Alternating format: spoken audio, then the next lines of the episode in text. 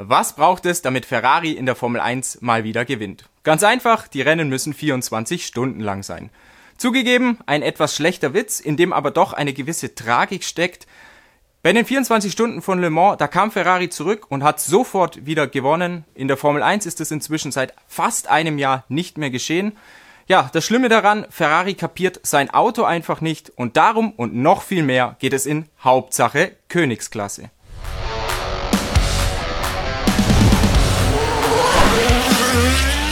Ja, Ferrari bekommt es in diesem Jahr einfach nicht auf die Kette. Man hat noch kein Rennen gewonnen, nur einmal ist man auf dem Podest gestanden. Ja, vielleicht gibt's aber einen kleinen Lichtblick jetzt bei den 24 Stunden von Le Mans. Da bekamen zumindest mal Teamchef Frederic Vasseur und auch Fahrer Charles Leclerc Anschauungsunterricht, wie ich gesagt hatte im Eingang. Ferrari hat direkt auf Anhieb die 24 Stunden von Le Mans gewonnen. Leclerc war richtig begeistert, er war bis 4.30 Uhr nachts wach, hat dann gesagt, er hat nur vier Stunden gepennt und sich dann reingezogen, wie Ferrari eben in Le Mans gewonnen hat. Und das mit Tugenden, die dem Rennteam ja so ziemlich abgehen mit einer sattelfesten Strategie, mit einem zuverlässigen Auto, mit einem Auto, das sowohl auf eine Runde als auch über die Distanz schnell war und mit einer ja nahezu perfekten Exekution des Rennens. Also da war waren sowohl die Fahrer als auch der Kommandostand, beide haben mit ruhiger Hand agiert. Ganz anders im Team äh, sieht's aus bei Ferrari in der Formel 1. Zuletzt in Barcelona Charles Leclerc bereits im ersten Teil der Qualifikation rausgeflogen und was eben am meisten Sorge bereitet für Ferrari und auch für die Fans ist, dass Ferrari einfach nicht die Aerodynamik, nicht die Mechanik und auch nicht die Reifen versteht. In Barcelona war es so, dass Charles Leclerc, wie er gesagt hat, speziell in den Linkskurven sehr, sehr viel Zeit verloren hat, sich das Auto dort sehr, sehr schlecht angefühlt hat. Leclerc hat gesagt, in den Daten sieht man, er verliert in den Linkskurven sechs bis sieben Zehntel. Ja, aber das große Problem ist, die Mechaniker, die finden einfach nichts am Auto, also man sieht da keinen Defekt oder irgendwas ähnliches und das ist ja gewissermaßen schon ein großes Mysterium und natürlich auch für Team und Fahrer eben schlecht, weil wenn der Fahrer merkt, wenn es die Daten zeigen, dass man sehr, sehr viel Zeit verliert, aber man im Auto nichts findet, ja, geht's eigentlich schlimmer? Vermutlich nicht. Jetzt wird's in Kanada bei Ferrari ja vielleicht nicht wirklich besser werden. Die Strecke auf dem Papier eigentlich keine, die der Scuderia jetzt groß entgegenkommt.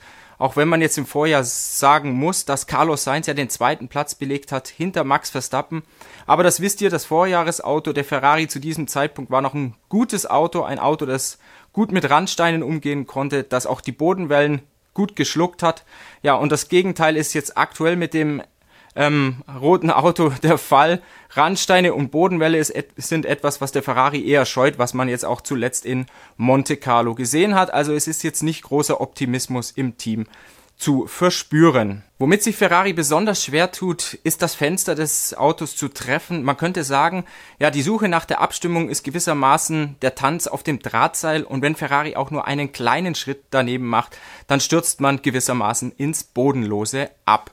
Ein großes Problem bei Ferrari ist, dass das Auto sehr stark in den Turbulenzen im Verkehr leidet, also dass man speziell im Renntrim abfällt und da hat man jetzt bei Ferrari festgestellt, dass eben ein großes Problem ist, wenn das Auto sich in den Kurven befindet, die Luft von schräg anströmt und gleichzeitig natürlich in der Kurve die Vorderräder eingeschlagen sind, dass das Auto viel Abtrieb verliert, besonders im Heck, verstärkt dann eben im Verkehr.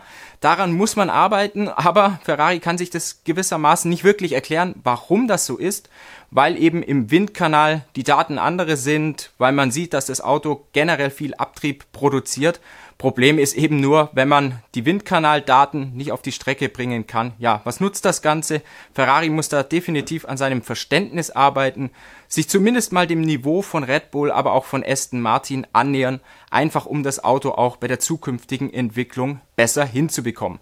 Charles Leclerc, der sagt zumindest, ja, er glaubt, man hat eine Richtung gefunden. Das ja, macht ihm Mut für die Zukunft, dass es bei Ferrari ja bald wieder besser aussieht, ganz klar. Und das sagt man auch intern. Der Le Mans-Sieg der Scuderia, der hat den Druck auf die Formel 1-Abteilung erhöht, weil man eben gesehen hat, dass es Ferrari doch kann. Vielleicht ist das gewissermaßen eine Blaupause für die Formel 1-Mannschaft. Aston Martin macht es in diesem Jahr definitiv viel, viel besser als Ferrari. Man hat zwar in Barcelona den zweiten WM-Platz an Mercedes abgetreten, nichtsdestotrotz Fernando Alonso und Lance Stroll, die haben bisher gute Ergebnisse eingefahren, besonders mit Alonso, der ist ja in sieben Rennen fünfmal auf das Podest gefahren. Spanien, hofft Alonso, war ja, ein Ausrutscher für das Team. Was man so intern hört, ist, dass Aston Martin dort das Setup-Fenster nicht getroffen hat, dass man eben die Aerodynamik nicht wie gewohnt zum Funktionieren gebracht hat. Für mich klingt es so ein bisschen danach, dass man sich bei der Bodenfreiheit verschätzt hat und diese Ground Effect Autos, die sind sehr, sehr sensibel, was die Bodenfreiheit anbetrifft und wenn man da eben mal ein paar Millimeter daneben liegt, dann wirkt sich das eben aus, Abtriebsverlust und dann wird man gewissermaßen oder natürlich langsamer. Für Kanada, da hofft Aston Martin, dass man wieder zurückkehrt, zumindest mal in die Verfolgerposition hinter Red Bull, also vor Mercedes und Ferrari. Aus zwei Gründen ist das Team optimistisch. Einerseits wegen der Rennstrecke. Das Profil sollte eigentlich ganz gut zum AMR 23 passen. Wir haben es mit vielen Bodenwellen zu tun und mit Randsteinen, über die man aggressiv fahren muss. Da tut sich der Aston Martin in dieser Saison eigentlich leicht. Das Auto ist sehr, sehr stabil beim Bremsen, hat eine sehr, sehr gute Traktion, also ist ein guter Allrounder, sollte eigentlich zur Rennstrecke in Montreal passen. Und der zweite Grund ist, dass Aston Martin ein sehr, sehr großes Upgrade-Paket vorbereitet hat. Das Upgrade, also die neuen Teile, die umfassen äh, den Seitenkasten, die Motorabdeckung und den Unterboden. Wenn wir uns jetzt mal die Seitenkästen anschauen, da ähm, gibt's ja beim Aston Martin sowas wie eine Wasserrutsche. Die ist jetzt ein bisschen schmaler geworden. Man hat auch den Eindruck, dass die Rampe etwas anders geformt ist. An der Außenseite ist der Seitenkasten ein bisschen nach Red Bull Vorbild stärker unterschnitten. Da wird die Luft gewissermaßen zwischen Unterboden und Seitenkasten eingezwängt.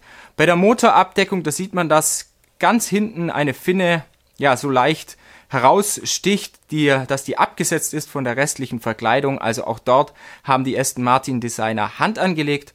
Viel wichtiger ist aber, dass der Unterboden komplett neu ist, also von vorne bis nach hinten. Und was man so hört aus dem Fahrerlager in Kanada ist, dass Aston Martin sich da ein bisschen Red Bull auch zum Vorbild genommen hat und vor dem Diffusor noch den ein oder anderen Kanal eingezogen hat. Das ganze Upgrade-Paket, das ähm, soll mehr Abtrieb bringen. Einerseits und zum anderen auch das Setup-Fenster des AMR 23 vergrößern. Das klingt so ein bisschen nach Königsdisziplin, weil Abtrieb wollen sie alle draufsatteln, das Setup-Fenster wollen alle vergrößern. So recht geschafft hat das eigentlich bisher nur Red Bull. Und was meint man damit eigentlich, wenn man sagt, das Setup-Fenster vergrößern? Damit ist gemeint, dass das Auto einen konstanten Anpressdruck um die Kurve hinweg haben soll, also durch die Kurve hinweg, nicht nur am Eingang stabil ist und am Ausgang, sondern eben wirklich im kompletten Verlauf. Red Bull bekommt das ganz gut hin. Aston Martin mit Abstrichen auch. Mercedes und Ferrari haben sich da bisher schwerer getan. Bei Mercedes will man eben durch das Upgrade, was in Kanada ans Auto kam, eben auch das Setup-Fenster vergrößert haben. Habe ich gesagt, Mercedes Upgrade in Kanada? Ich meine natürlich das Upgrade, was man in Monte Carlo bereits an den Mercedes geschraubt hat.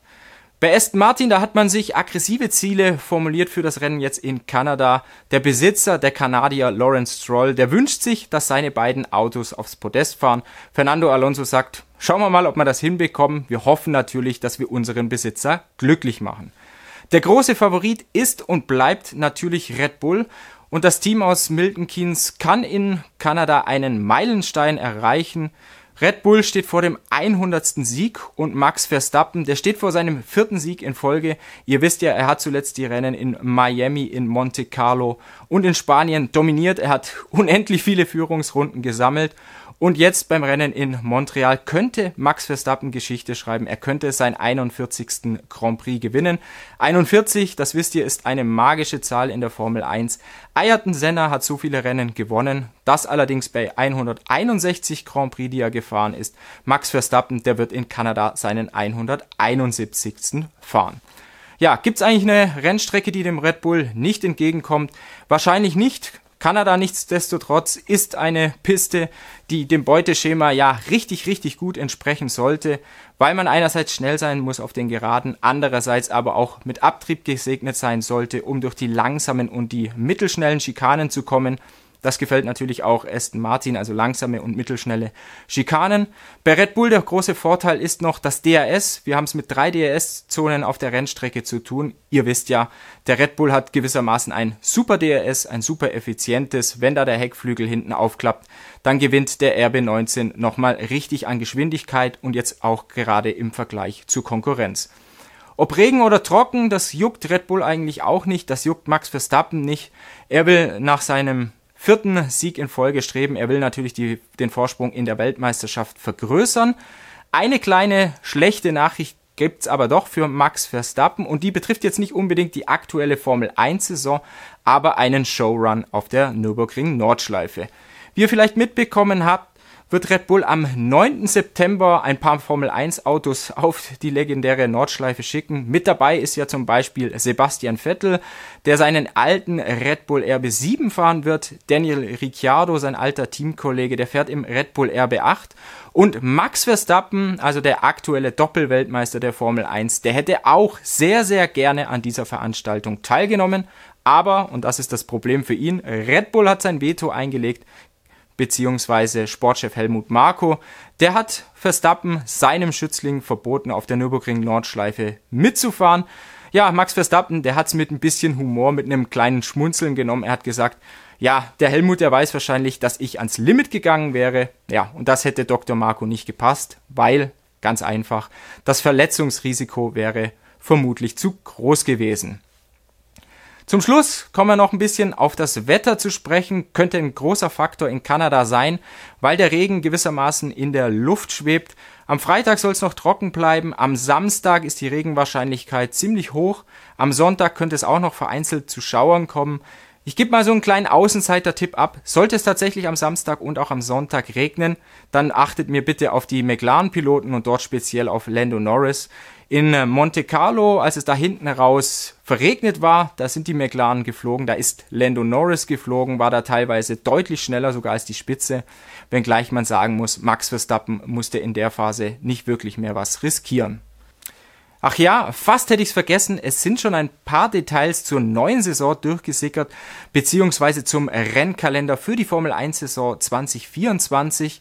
Und zwar, ähm, was so die ersten fünf Saisonrennen betrifft, losgehen soll es nicht, wie ursprünglich äh, es geheißen hatte, in Saudi-Arabien, sondern dann doch in Bahrain und das am 3. März. Das nächste Rennen wäre dann direkt danach in Saudi-Arabien, aber nicht an einem Sonntag, sondern an einem Samstag. Das wäre dann der 9. März.